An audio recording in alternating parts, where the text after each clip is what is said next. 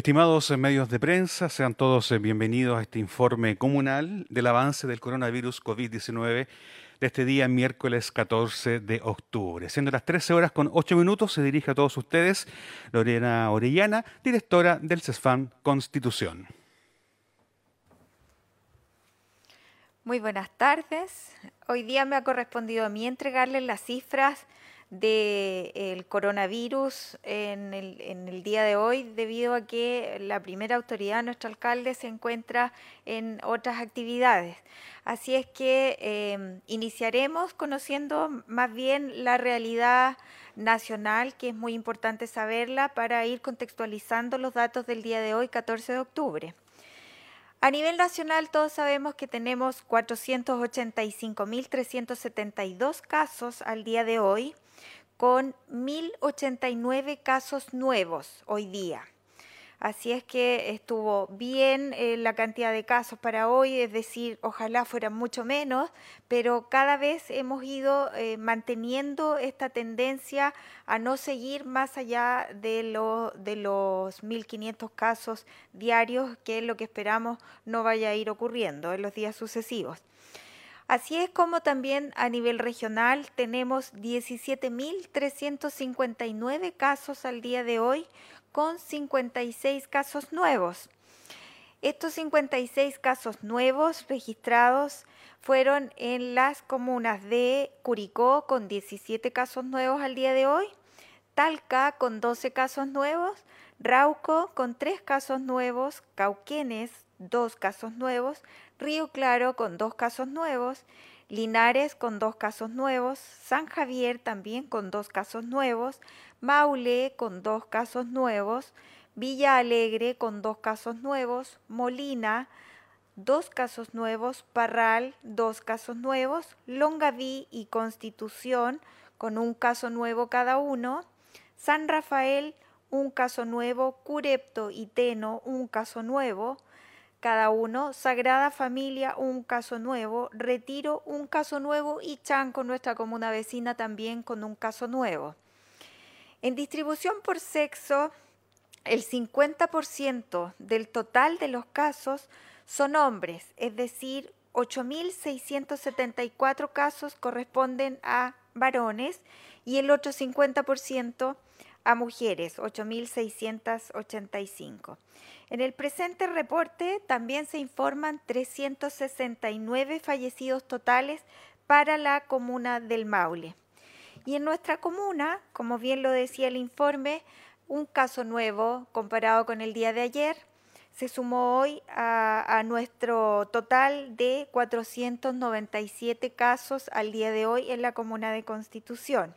Uno más que ayer,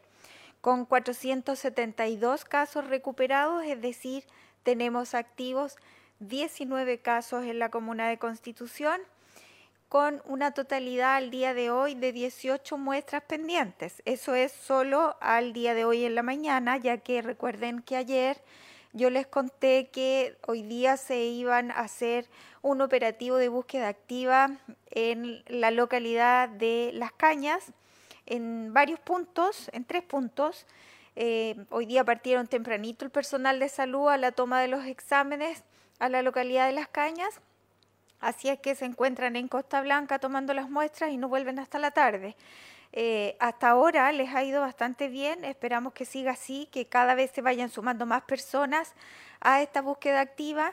principalmente porque ustedes y yo sabemos que en las cañas eh, más bien en el sector de Costa Blanca eh, ha habido un incremento de casos importante en la comuna de Constitución, lo que nos llevó a una positividad de un 5.5 para eh, la semana que recién pasamos. Así es que es importante poder pesquisar si existen más casos en la, en la localidad para poder ir aislando oportunamente a cada uno de ellos los casos positivos y así evitar que aumenten más todavía los contagios. Esperamos que en lo sucesivo se vaya a ir conteniendo esta, este aumento progresivo de casos que tuvimos y no ocurra que en otras localidades también eh, empecemos a tener un aumento de casos. Sin embargo, es importante que no porque en las cañas esté eh, eh, más aumentado la cantidad de casos, significa que aquí en la ciudad o en el sector norte de Constitución no vayan a existir casos, eso no es así, por lo tanto los cuidados que tenemos que tener, las precauciones,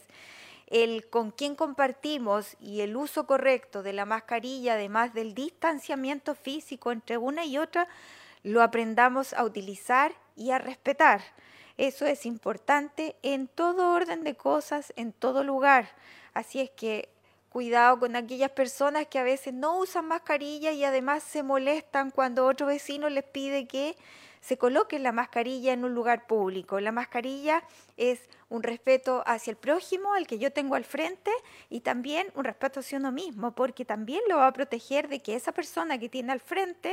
no la contagie a usted o usted mismo contagiar a la otra persona que está al frente. Entonces, no hay que enojarse por eso, simplemente hay que usar la mascarilla, aunque a veces nos moleste o nos sintamos ahogados pero ya en su casa, en su núcleo familiar, con el que usted comparte día a día,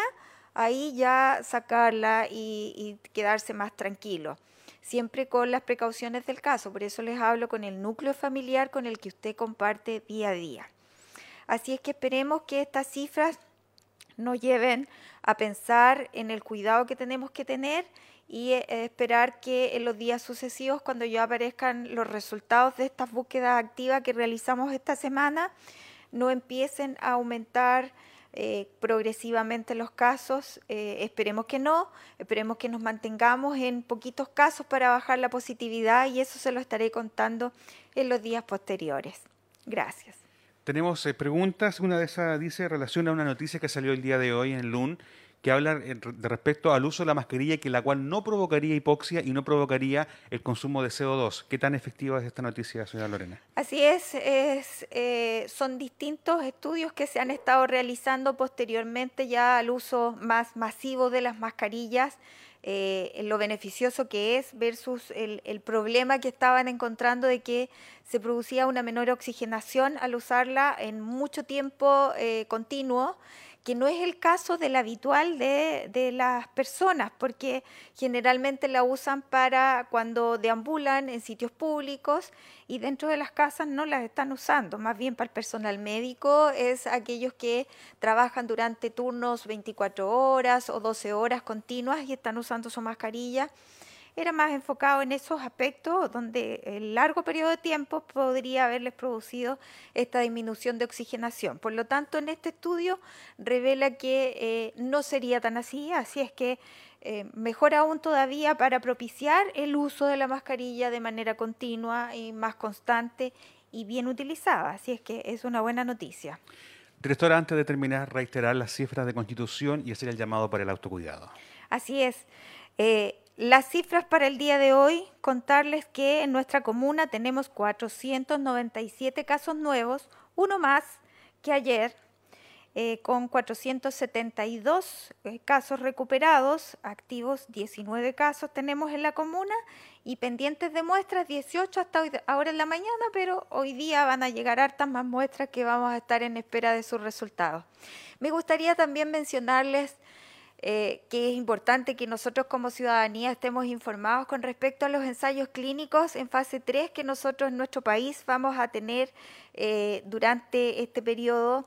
Ya la próxima semana se espera que llegue la vacuna Sinovac, eh, que es la que está trabajando la Universidad Católica y que se probará en esta fase 3, que es de estudio. Por eso les digo que es importante que conozcamos como público, como, como parte de, de, nuestro país, que sepamos que en nuestro país ya desde la próxima semana llega, es muy probable que llegue a nuestro país la vacuna Sinovac que va a ser utilizada en su fase 3 de este ensayo clínico, en donde nuestro país participa en conjunto con la Universidad Católica.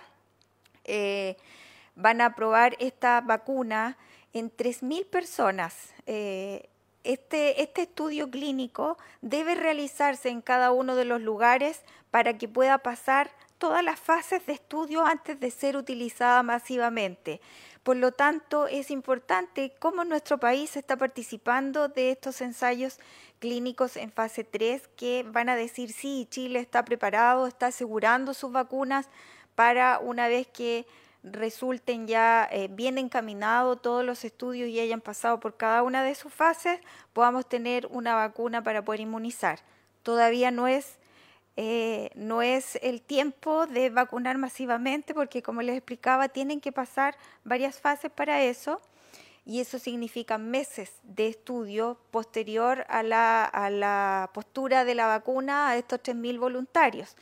Así es que esperemos que esto tenga un buen resultado, se puedan colocar las vacunas a todas las personas durante estos dos meses eh, y medio que nos quedan de este año para así ir sumando meses de ganancia de tiempo de estudio y de vigilancia epidemiológica con cada uno de los de las personas que fueron voluntarias para este estudio. Pendiente nos queda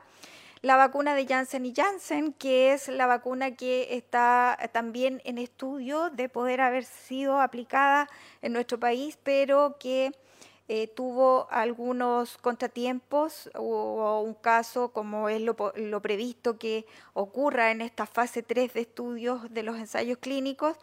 un pequeño eh, un problema de enfermedad inexplicable eh, eso obviamente detiene inmediatamente el, continuo de seguir en este ensayo clínico que aún no, no parte en nuestro país. Esta vacuna de Janssen y Janssen es de eh, la vacuna que se probará en conjunto con la Universidad de Chile. Así es que esa está en espera porque ahí serían además otros 3.000 casos que se usarían de personas entre 18 y 59 años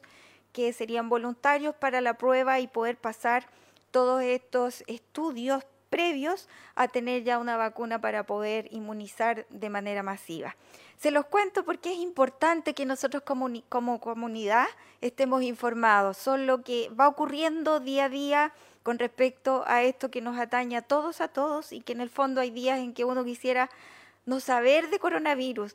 pero la verdad es que todavía nos queda un poco de tiempo de seguir con esto y tenemos que aprender a vivir con coronavirus. Gracias.